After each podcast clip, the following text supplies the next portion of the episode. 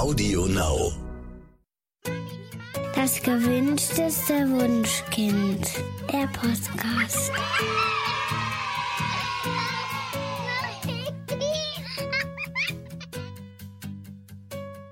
Hallo und herzlich willkommen zu Das gewünschteste Wunschkind, der Podcast mit Daniel Graf und Katja Seide. Ihr Lieben, kennt ihr das? Ihr werdet gefragt, ob ihr eine bestimmte Aufgabe erledigen könnt und obwohl ihr gerade dazu so überhaupt gar keine Lust habt, sagt ihr trotzdem ja und ärgert euch immer wieder darüber, dass ihr es einfach nicht schafft, Nein zu sagen, weil ihr Angst habt, eure Mitmenschen vor den Kopf zu stoßen, obwohl ihr müde seid, gar keine Zeit habt oder dringend ganz, ganz andere Sachen machen müsstet. So erging es auch unserem heutigen Gast Annette Lies. Doch sie hat es geschafft, die Scheu, Nein zu sagen, zu überwinden und hat damit wirklich sehr gute Erfahrungen gesammelt. Mit ihrem Buch Nein ist meine Superkraft schreibt sie auf sehr unterhaltsame und humorvolle Weise darüber, wie sie es geschafft hat, sich von diesem Verhaltensmuster zu befreien und ermutigt uns, es selbst mal auszuprobieren. Liebe Annette, herzlich willkommen bei uns im Podcast. Ja, liebe Danielle, liebe Katja, ganz herzlichen Dank für die Einladung. Ich habe mich darüber ganz besonders gefreut, weil ich das Thema Nein sagen für Erwachsene, den Nachwuchs und allgemein in der Kinderbegleitung für sehr wichtig halte.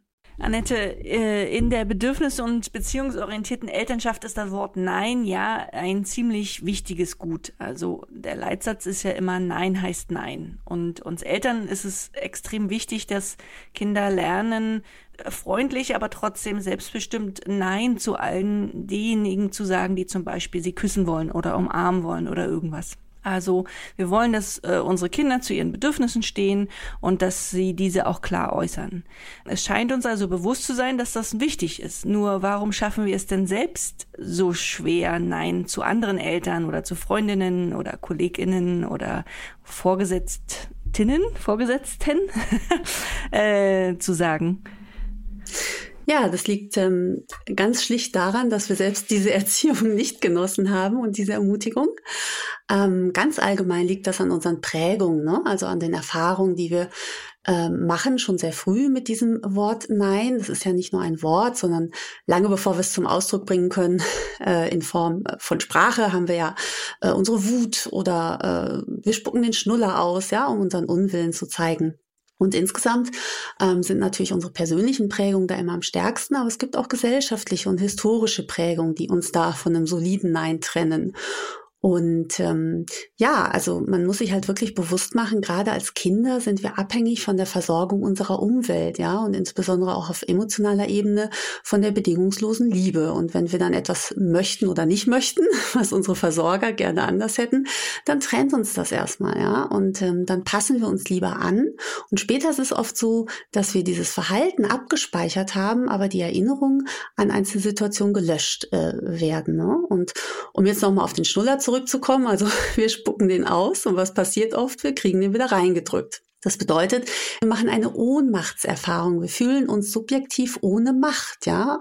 Ähm, und Macht ist ja übrigens nichts Schlechtes, die macht etwas, ja. Aber später haben wir daraus mitgenommen, naja, ähm, es hat ja eh keinen Zweck, ja. Und in einem größeren Zusammenhang ist es eben so, ich habe meiner Tochter mal eine Führung gemacht im Schloss Nymphenburg und die war ganz entsetzt, weil das erste, was wir gelernt haben über die Prinzessin ist, eine Prinzessin durfte nicht Nein sagen, ja. Frauen, klar, die mussten früher besonders fügsam sein und gefällig, also Gefallen tun und anschmiegsam sein, weil das eben auch da in einem größeren Zusammenhang die Versorgung sichert, ja, durch einen Ehemann, der sie dann eben nahm. Und ähm, ja, viele Familien wollten eben, dass, dass es standesgemäß bleibt und ähm, so insgesamt hat sich da eben ein, ein Geflecht ergeben, so indem wir uns lieber mit einem Ja gesellschaftlich integrieren und auch familiär als mit einem Nein. Und äh, ja, ganz am Rande, am, äh, selbst im Jahr 1885 hatten dann so Romane Hochkonjunktur wie Trotzkopf. Ja, Frauen sehen sich damals schon danach, so sein zu dürfen, wie sie fühlen.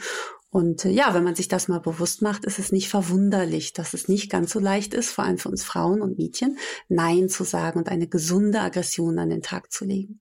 Annette, du sagst auch ganz klar, dass der technische Fortschritt das Nein-Sagen außerordentlich erschwert hat. Kannst du uns erklären, warum das heute etwas schwieriger ist als früher? Genau, also im Großen und Ganzen ist jetzt mit Technik in dem Zusammenhang gemeint unsere Kommunikationsmittel. Ja, wir sind ja heute auf vielfältige Art und Weise erreichbar, äh, per Mail, per SMS, ja, per Türklingel, per Brief und so weiter. Und ähm, da ist es eben so, dass das eigentlich ja Nein-Kanäle sind. Also da werden uns oft Entscheidungen abverlangt und zwar halt in immer höherer Geschwindigkeit. Und es führt ja oft dazu, dass Geräte nicht immer mehr uns dienen, sondern wir den Geräten und dann schnell in so eine Fremdbestimmung geraten. Ja, Früher hat man noch einen Brief bekommen, da stand dann drauf, um Antwort wird gebeten, ja. Heute wird das ersetzt durch den WhatsApp-Klingelton. Also wir befinden uns sehr in einer Art Sofortness und Dauerreaktionismus. Und ähm, dieses Bedenkzeit, ja, äh, was es ja eben gar nicht mehr so gibt, ähm, da ist ja dann der Kita-Platz weg, ja, oder die Wohnung oder der Buggy auf Ebay, weil die Nachfrage so hoch ist. Das setzt uns immer mehr unter Druck. Und da müssen wir ein bisschen gucken, dass wir wieder in äh, ja, in unsere Selbstbestimmung kommen und uns auch Zeit verschaffen.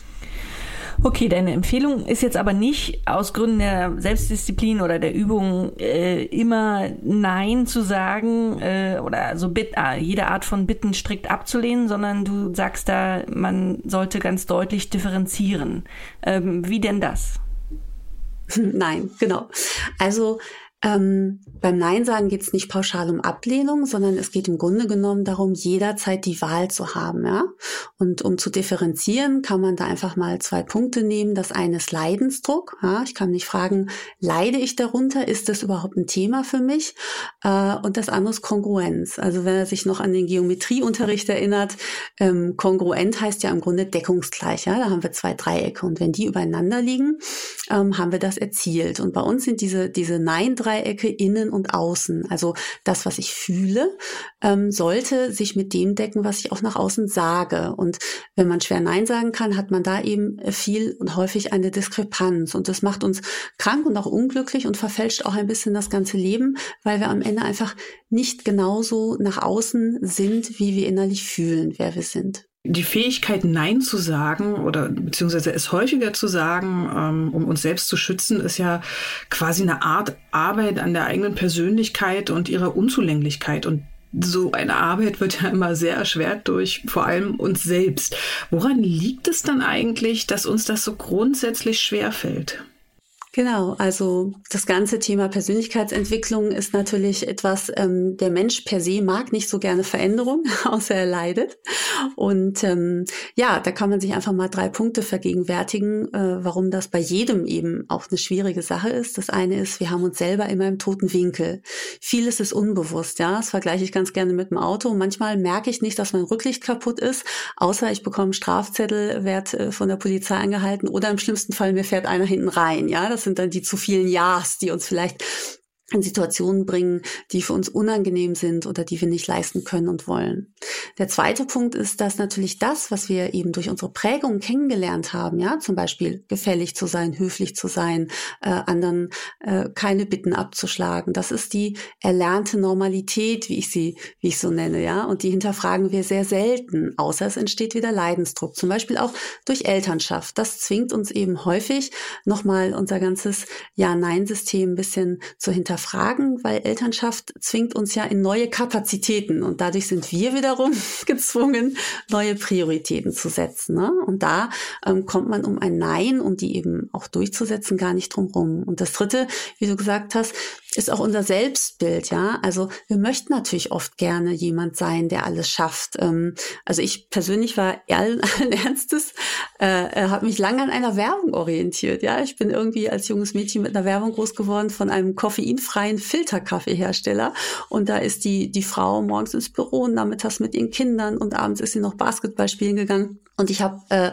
bis in meine frühen Zwanziger gedacht, mein Leben würde so sein, bis ich mir eben eingestehen musste, das sind keine echten Kapazitäten, sondern ich bin ein Mensch aus Fleisch und Blut, keine Werbefigur. Ich habe andere, ähm, andere Grenzen. Und da muss ich mir eben eingestehen, dass vielleicht auch manchmal nicht alles geht oder ich eine Entscheidung treffen muss für das, was ich an dem Tag machen und leisten kann. Ähm, um aus der Ja-Sageschleife herauszukommen, empfiehlst du zunächst, sich selbst zu beobachten und dann mal darauf zu achten, welcher kleine Wettstreit eigentlich in uns tobt, also der ein klares Nein immer wieder verhindert. Inwiefern hilft denn das? Genau, Selbstbeobachtung ähm, erfordert ein bisschen Übung und auch ein bisschen Offenheit sich selbst nämlich gegenüber. Denn bereits in dem Moment, wo wir feststellen, dass wir äh, ein Problem haben, dass wir möglicherweise selbst ähm, verursachen, aber eben dadurch auch selbst beheben können und denken, ach Mensch, ich äh, habe jetzt wieder die Treuepunkte an der Kasse angenommen, ja, da äh, dürfen wir, also da springt eben gerne sofort der innere Kritiker an, ja, und da verurteilen wir uns ganz gerne selber. Und deswegen ist der erste Schritt in der Selbstbeobachtung einfach mal die Wertung rauszunehmen und sich einfach mal zu sagen, es gibt keine Fehler, nur Erfahrungen. Und wenn ich merke, ich bin jetzt da in so einer Nein-Kiste drin, mit der ich nicht ganz zufrieden bin, und ich begebe mich da auf eine Nein-Reise, dann gucke ich einfach mal eine Weile, ohne es zu bewerten, äh, was mache ich denn da eigentlich? Oder wonach bin ich besonders unglücklich? Oder wieso stehe ich jetzt hier wieder und backe Kuchen, obwohl ich eigentlich dies und das machen muss?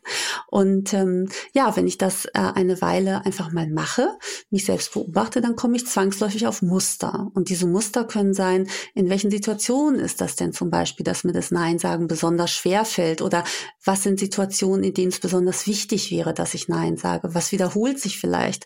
Oder bei welchen Personen fällt mir das sehr schwer? Also da kann ich gerne ein Beispiel aus meiner eigenen Vita erzählen. Ich ähm, ja, bin zum Beispiel jemand, also ich habe keinerlei Probleme, mich abzugrenzen innerhalb einer Familie, einer Partnerschaft, sondern wildfremden Menschen gegenüber. Wo dann Bekannte zu mir sagen, denen schuldest du doch gar nichts, mit denen hast du doch gar keine Verbindung. Wieso fühlst du dich denen verpflichtet, ja? Und ähm, ja, ich habe eben rausgefunden, bei mir gab es eine prägende Situation. Ich wurde als Kind von meinen schon wirklich sehr betagten Großeltern äh, vom Kindergarten abgeholt, vor allem von meinem Opa. Und im Alter von drei oder vier Jahren ist es zwei, drei Mal passiert, dass einfach niemand da war. Es kam niemand. Also äh, zu meiner Zeit endete der Kindergarten noch in den 80ern um halb zwölf und die abholenden Eltern oder Großeltern, die standen alle in so einer langen Reihe als Spalier äh, auf einem Weg zum Kindergarten, der so von einem grünen Tor begrenzt war. Und ich lief dann da entlang mit meiner Buttertasche um den Hals und merkte, aha, es waren schon irgendwie alle weg und es standen nur noch ein, zwei da herum. Und ein Junge ist dann nochmal in den Kindergarten geeilt, um irgendwas äh, zu holen, was er vergessen hatte. Und ich wusste eben in dem Alter schon den Weg nach Hause. Ich wusste aber auch sehr genau, da liegen drei Straßen auf dem Weg ohne Ampel, die ich nicht alleine überwinden kann. Und ich war dann eben, es war ja eine aus Kindersicht wirklich lebensbedrohliche Situation, ja, wenn man eben allein in einer Umwelt ist, die man noch nicht bewältigt. Und ähm, der Kindergarten war abgeschlossen, es gab auch kein Zurück mehr bei uns. Und ich habe dann einfach eine fremde Mutter angesprochen. Die hat mich mit nach Hause genommen. Und ich habe ein paar dieser Situationen erlebt in meiner Kindheit, die einfach dazu geführt haben, dass Fremde bei mir, also ich habe sehr positive Erfahrungen mit Fremden gemacht, damals ähm, einen sehr hohen Status gewonnen haben. Und ich immer so ein bisschen im Hinterkopf hatte, naja, vielleicht bist du auf diese Menschen nochmal angewiesen. Und ja, das führt dann natürlich dazu, dass später einen äh, so ein bisschen Hinz und Kunst ansprechen können und man dann später natürlich auch wieder umswitchen muss, weil man kann ja auch durchaus in gefährliche Situation geraten, ja. Aber so ist es einfach entstanden. Und da lohnt es sich bei der Selbstbeobachtung auch immer mal so eine Verbindung zu ziehen zur eigenen Biografie und vielleicht ein paar Sachen anzugucken, die man noch nie damit in Verbindung gebracht hat. Das ist ganz spannend und hilfreich. Mhm. Du sagst also, Selbstbeobachtung und Muster erkennen sind ganz wichtig. Und ein weiterer wichtiger Schritt ist, das hast du ja eben auch schon mal gesagt, ist, sich abgrenzen zu können. Das klingt so vollkommen logisch und banal, aber das ist auch ein Schritt, mit dem ich mich wahnsinnig schwer tue in meinem Leben.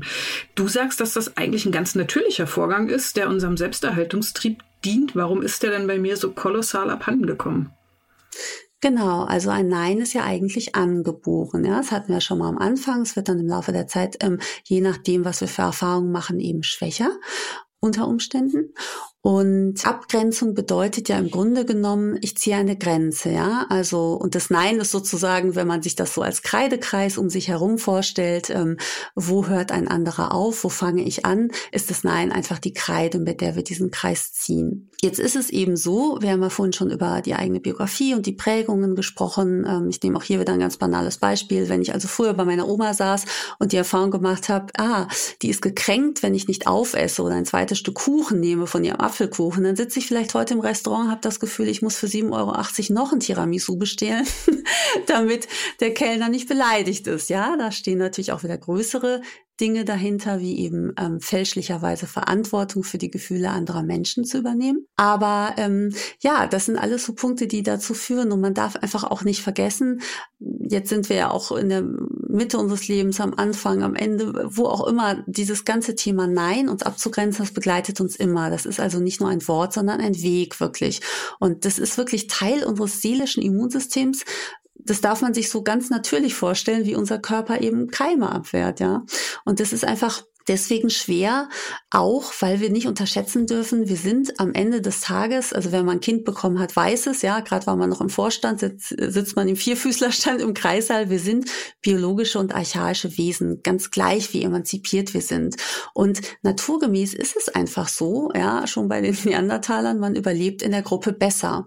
Und wir möchten uns einfach durch unser Nein nicht isolieren. Und da ist eben ein weiterer Punkt, warum uns das so schwer fällt, dir und mir und allen anderen, ähm, wir möchten dazugehören, wir möchten uns solidarisieren und ähm, das sind wirklich ganz, ganz archaische Urängste, ähm, ja, die wir auch nicht abtun dürfen, die uns einfach da äh, gegenspielen sozusagen, gegen dem banalen Alltagsabgrenzungsdingen, ja, äh, die, die wir da zu bewältigen haben.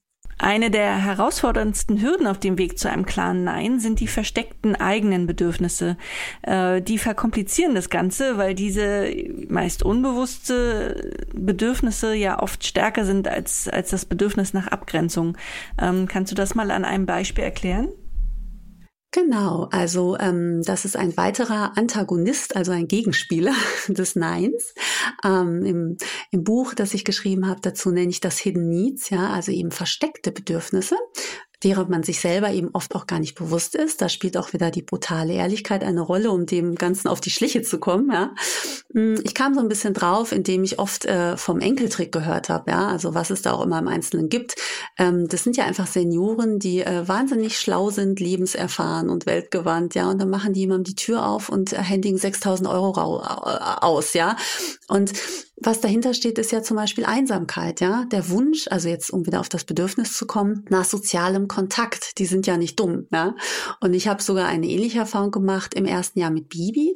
Also in meiner Situation war es so, ich habe in einem Beruf gearbeitet. Es gibt ja so Berufe auch im medizinischen Bereich zum Beispiel. Da ist man eben aus ähm, Gründen zum Schutz des Ungeborenen, also wenn man mit Chemikalien zu tun hat oder so, ist man ja direkt ab dem Tag der Schwangerschaft eben ähm, in Mutterschutz und äh, ja, bei mir war das eben so. Dann hatten wir noch einen Hund, der nicht alleine sein konnte.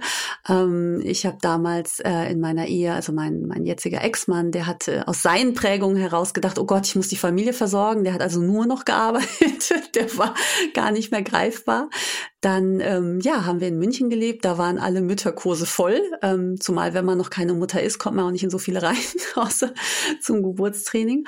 Und äh, ja, auch später im ersten Jahr mit Baby war es dann eben so, ähm, was bleibt, ist der Spielplatz. Und da habe ich leider auch auf die Erfahrung gemacht, andere Mütter sind nicht immer das, was man braucht, sondern man braucht Gleichgesinnte.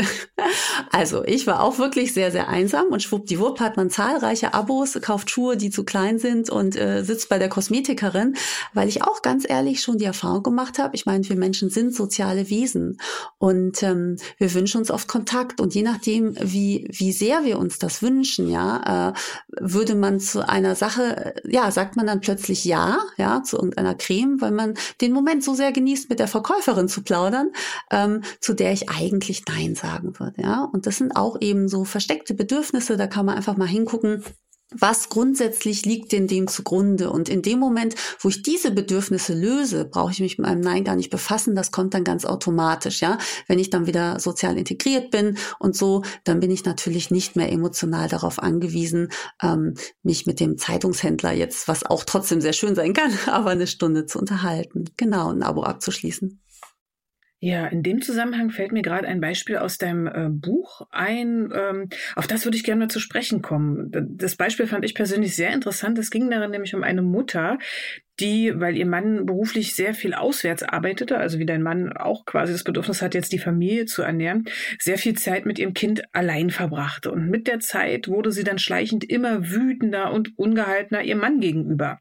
Und gleichzeitig fiel es ihr dann sehr, sehr schwer, auch Nein zu ihrem Kind zu sagen, was dann irgendwann in eine absolute Überforderungssituation äh, mündete, in der sie das Kind dann auch wirklich ganz schlimm anschrie. Ich fand deine Analyse total spannend, was das Problem verursacht hat und wie man es lösen konnte. Lass doch mal unsere HörerInnen dran teilhaben. Genau, also in dem Beispiel, das du ansprichst, ähm, hat das fehlende Nein eine ganze Familie aus dem Gleichgewicht gebracht, ja, und in verkehrte Rollen gedrückt, kann man eigentlich mal sagen. Ja? Also die Mutter wurde zum Vater, der Vater war abwesend und der Sohn wurde zum Ersatzmann, könnte man fast sagen. Ähm, und das fällt in eine Kategorie, die ich unter dem Oberbegriff Nein zu sich selbst einfach mal zusammenfassen würde. Also bei der Mutter ging es eben darum, dass der Vater, wie du richtig sagst, abwesend war und sie selbst, also das muss man vielleicht auch noch vor diesem Hintergrund der eigenen Biografie wiedersehen, ähm, unter ihrem damals sehr abwesenden Vater gelitten hat, ja. Und das hat bei ihr einfach getriggert, dass sie ihrem Sohn das ersparen wollte und dann angefangen hat, also die äh, Dame aus meinem Beispiel, die ist ein besonders äh, sensibles Wesen, auch eigentlich sehr häuslich und so weiter, ja, sehr feminin. Und sie hat aber eben dann angefangen, mit ihrem Sohn zu toben und mit dem Action-Sachen zu machen und auch mal einen sehr steilen Schlittenhang runterzufahren. Also eigentlich alles Sachen, in denen sie nicht gut ist, die sie nicht gerne machen möchte und die ihr eigentlich letzten Endes auch selbst Angst gemacht haben, ja. Ja, sie hat sich dann aber so sehr äh, aus diesem eigenen Mangel, den sie damals erfahren hat, in diese Rolle verstrickt, ähm, dass es sogar dazu geführt hat, dass die ganze Familie dann dahingehend gekippt ist, dass der Vater am Ende selbst sogar das Bedürfnis nach stillen Stunden und Rückzug hatte und dann diese, ich sag mal, primär weiblichen Dinge übernommen hat, ja, und ähm, in der Familie und dann viele langsame, leise Sachen gemacht hat. Also ich meine, wir müssen uns heute natürlich darüber nicht mehr unterhalten, dass äh, eine Frau einen Reifen wechseln kann und man Kuchen backen kann. Trotzdem glaube glaube ich daran, eben wieder biologische Wesen, dass wir ganz, ganz grob ähm, bei unseren Rollen bleiben sollten, damit das Kind mit allem versorgt ist, was wir so an Stärken haben. Ja, und der eine kann das besonders gut, der andere das. Und wenn man diese Stärken dann zusammenträgt, dann potenziert sich ja eben das, wovon das Kind auch profitieren kann. Und ähm, ja, diese Frau in dem Beispiel musste eben herausfinden, warum sie das alles tut. Und letzten Endes hat sie dann einfach ihren Frieden mit sich selbst gemacht und gesagt, nein, ich akzeptiere, dass mein Kind vielleicht diese Erfahrung macht, auch einen abwesenden Vater zu haben, kompensiere das aber nicht mehr, weil es nimmt ihm am Ende die Mutter, die ist dann nämlich nur noch wütend und überfordert. Und ähm, da auch einfach zu sagen, okay, es muss sich übrigens auf mein Kind gar nicht so auswirken. Wir sind eine andere Familie, ähm, mein Kind hat eine ganz andere Bindung zu seinem Vater. Es ist nicht nur die reine Abwesenheit, die, die äh, dieses Wachstum äh, und die Entwicklung beeinflusst. Und ja, und das war auf jeden Fall ähm, ein Beispiel, was eben verbildlicht hat, ähm, was man da eigentlich so treibt und was da eigentlich so hintersteht und dass man dem selbst auf die Schliche kommen kann. Das Problem am Nein sagen ist ja auch häufig, dass man danach so ein furchtbar schlechtes Gewissen hat und dann die ganze Zeit grübelt, ob man vielleicht nicht doch hätte Ja sagen sollen. Vergeht das eigentlich, wenn man äh, geübter im Nein sagen ist und ähm, was kann ich denn dem schlechten Gewissen gedanklich entgegengesetzen? Also erstmal ist ja das schlechte Gewissen ein voller Erfolg, weil das schlechte Gewissen setzt ja voraus, ich habe Nein gesagt. Stimmt. Und gedanklich, ja. und gedanklich, also einfach mal wieder anders betrachten und die, die Bewertung entweder rausnehmen oder positiv setzen. Mhm. Ähm, genau. Und dann sich auch vielleicht das Gedankenspiel erlauben. Nicht alles, was richtig ist, muss sich sofort richtig anfühlen, weil erstmal ist es ja ungewohnt, ja. Damit fühlen wir Menschen uns erstmal unwohl ja. mit einem anderen Verhalten, ja. Ähm, dann steckt dahinter natürlich auch wieder ganz viel. Ähm, man kann lernen, die Gefühle anderer Menschen auszuhalten, ja, auch die eigenen übrigens mal. Und ja, sich zu fragen, wem gehört das Problem? Ja? Für wen hat mein Nein oder mein Ja die größeren Konsequenzen? Also auch ein schönes Beispiel jetzt jüngst aus meiner eigenen Erfahrung. Ähm, ich hatte, äh, war lange auf Wohnungssuche, hatte natürlich lange auch äh, gar keine äh, Zusagen und auf einmal hatte ich zwei. Jetzt hatte ich natürlich auch so ein bisschen aus der Not heraus dem ersten sofort zugesagt. Und dann rief auch noch der zweite an. Und ich war so tatsächlich auch wieder selbst im Konflikt, ja, weil ich natürlich äh, niemanden enttäuschen wollte. Aber da kann man sich auch wirklich mal gedanklich durchspielen. Wie wäre denn dieses Nein für den und Nein für den? Und ein Vermieter, der hat morgen einen neuen Mieter. Aber wenn ich eine zu teure oder zu kleine Wohnung nehme, ich muss das dann leben die nächsten Jahre, ja. Und von daher, also sich vielleicht nicht scheuen, da auch mal zu denken, ja, kurzfristig jetzt unangenehm, langfristig, auch übrigens für alle, weil ich ziehe ja dann nicht bald wieder aus, ähm, tatsächlich sinnvoller, ja, wenn ich, wenn ich mir das da erlaube, also dieses Gedankenspiel vor und danach einfach entscheide und auch da wieder das Gefühl irgendwie ähm, auszuhalten. Ne? Ja, absolut. Äh, mal gesetzt den Fall, ich fange jetzt erfolgreich an, zu allem Nein zu sagen, dass ich wirklich nicht will. Ich persönlich habe ja die Angst, dass mich das ein bisschen einsam macht, weil manche Menschen sind ja doch ziemlich empfindlich und ich glaube, die Angst, dass die sich dann von mir abwenden, ist ja schon einer der gravierenderen Gründe, warum man es sich nicht so richtig traut, Nein zu sagen. Genau, wobei dahinter steht ja auch wieder der Glaubenssatz, wenn ich bin, wer ich bin, bin ich alleine, ja. Und ähm, mal gegen, gegen gesagt, ähm, nichts, also auf Dauer auch wieder, kurzfristig, langfristig, nichts ist anstrengender, als nicht man selbst zu sein. Und ähm, da muss ich dir tatsächlich leider recht geben, ja, vorübergehend kann es sein, dass sich mein Umfeld erstmal ganz schön leert. Und zwar nämlich dann, wenn ich mit besonders vielen Menschen zusammen bin, die Dinge von mir wollen, ja. Und das Ziel sollte ja vielleicht für uns alle sein, dass wir Zeit miteinander verbringen, wirklich um, ja, um die Nähe, um die, die Persönlichkeit, also um wirklich das, das, das Kern-Ich des anderen einfach um uns zu haben. Und ich möchte ja ähm, mit, mit, mit Gleichgesinnten zusammen sein und nicht mit Auftraggebern, ja. Und klar, das kann erstmal dazu führen, aber auch da behaupte ich, dass es langfristig ein, ein Gewinn wird und unser Umfeld, also unser wahres, authentisches Nein, ja, was natürlich auch, da, da gibt es die größten, äh, größten äh, Reaktionen auch tatsächlich drauf. Manchmal, man meint es gar nicht, aber es enttarnt eigentlich eher die falschen Leute in unserem Umfeld. Und ich glaube, dass es unser ganzes Leben authentischer macht und auch unsere Bindungen. Und ähm, ja, also Qualität statt Quantität, sage ich mal. Ähm, und es gibt da auch, also zu mir hat tatsächlich auch mal jemand gesagt, äh, der, auch wirklich ganz handfest etwas von mir wollte, äh, Schlittschuh auf eBay einstellen oder so. ähm, ich bin enttäuscht von dir.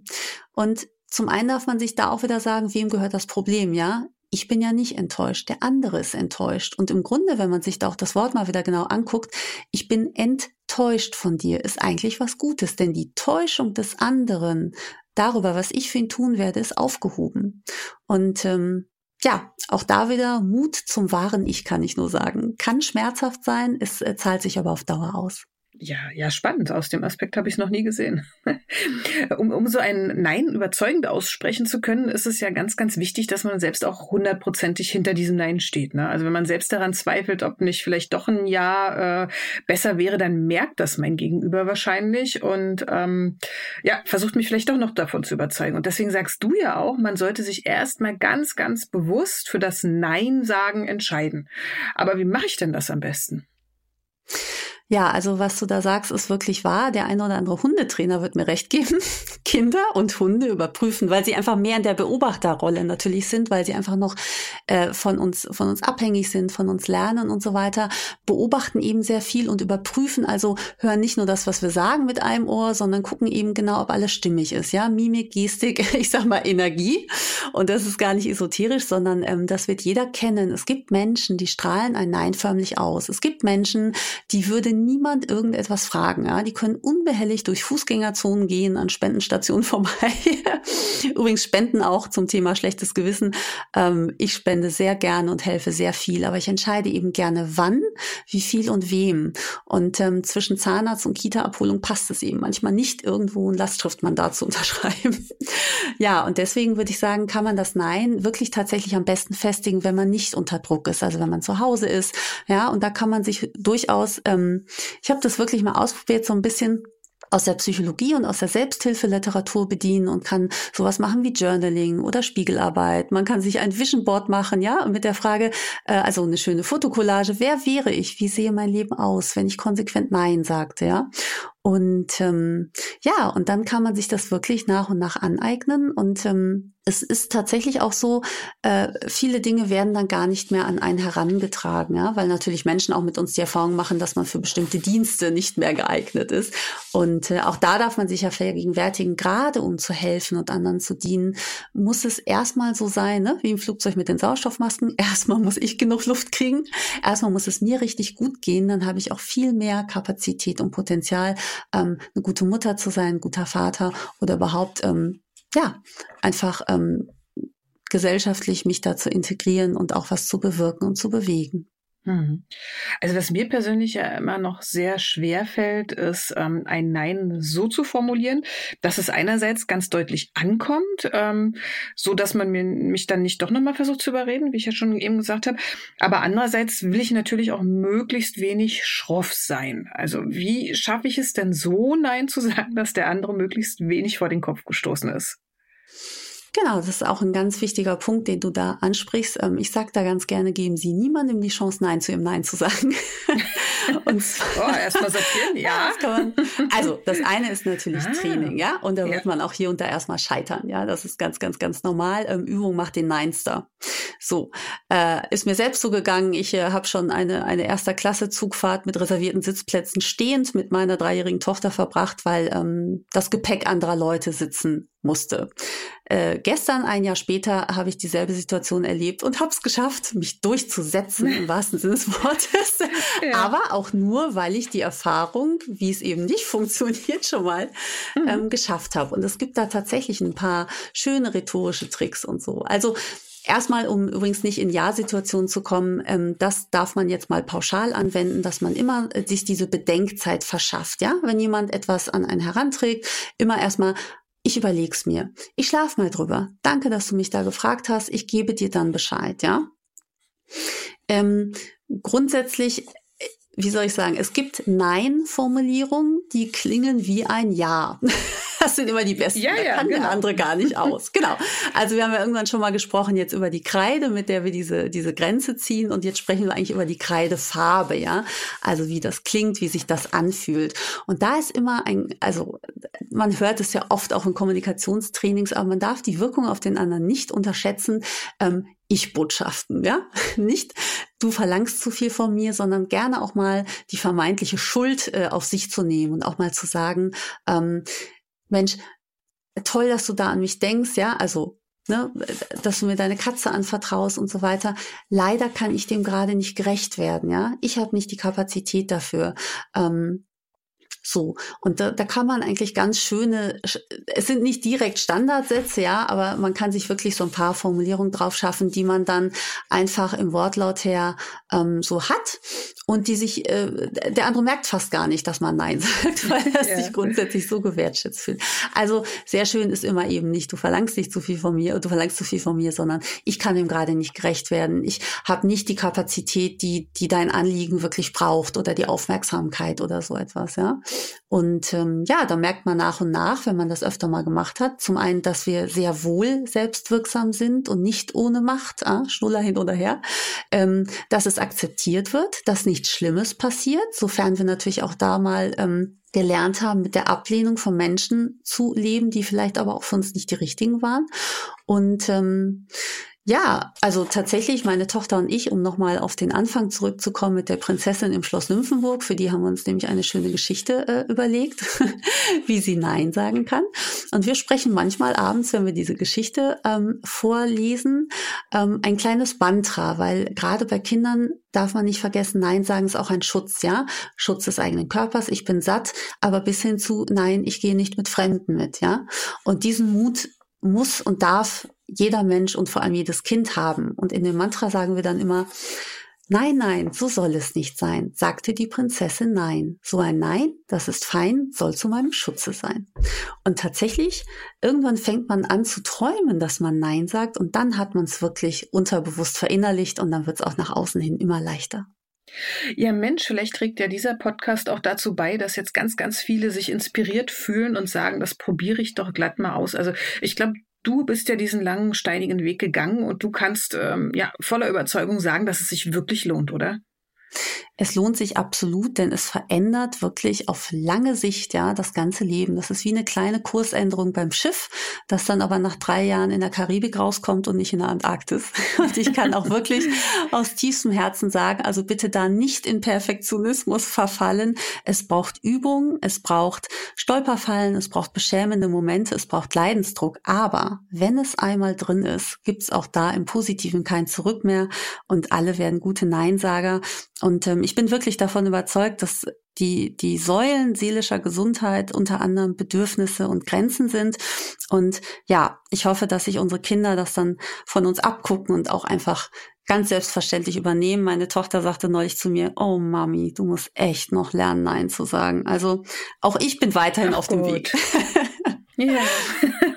Ja, ihr Lieben, ich hoffe, ihr sagt nicht Nein zu uns, wenn wir uns in 14 Tagen wiederhören. Wir würden uns sehr freuen, wenn ihr wieder dabei seid.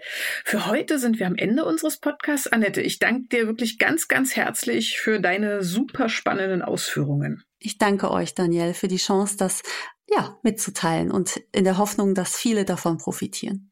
Ja, ein nettes Buch haben wir euch natürlich auch nochmal in den Show Notes verlinkt und ich kann es euch wirklich, wirklich ans Herz legen, denn es ist nicht nur interessant und augenöffnend, sondern auch wirklich unterhaltsam. Also ich, ich selbst habe ja einen relativ speziellen Humor und als ich auf der Umschlagseite gelesen habe, dass du dich als No Median äh, vorgestellt hast, habe ich so irgendwie als leidenschaftlicher Faktenmensch ehrlich gesagt innerlich schon ein bisschen die Augen verdreht. Man weiß ja immer nicht, was einen erwartet.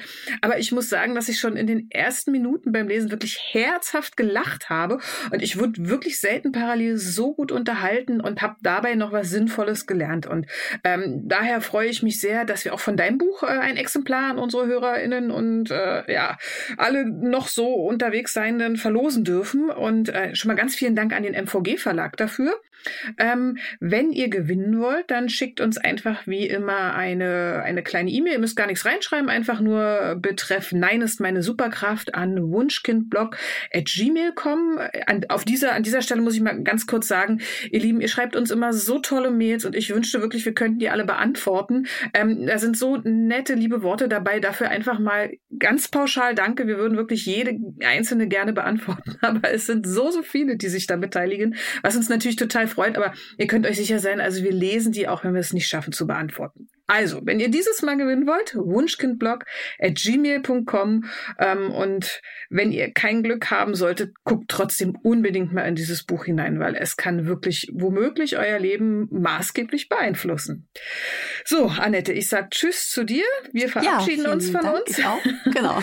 und vielen, vielen Dank. Genau. Und wir, wir lieben, ihr, ihr, ihr, wir lieben, oh Gott, jetzt ist es schon zu spät.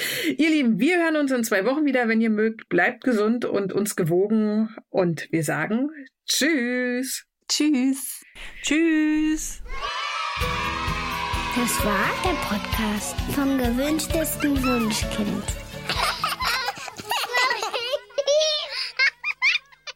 Und zum Schluss möchten wir euch noch einen Podcast vorstellen und dafür lassen wir am besten die Hosts selbst zu Wort kommen. Hey, hier ist Christopher Kohn von Alles, was zählt. Wir haben jetzt endlich unseren eigenen Podcast. Bei uns bekommst du Backstage-Infos vom Set und hörst die Schauspieler so privat wie noch nie. Wir machen uns quasi nackig und deswegen ist es vielleicht auch ganz gut, dass ihr uns nur hören könnt. Einschalten lohnt sich. Alle zwei Wochen, immer donnerstags, nur hier auf Audio Now. Der Alles, was zählt Podcast. Audio Now.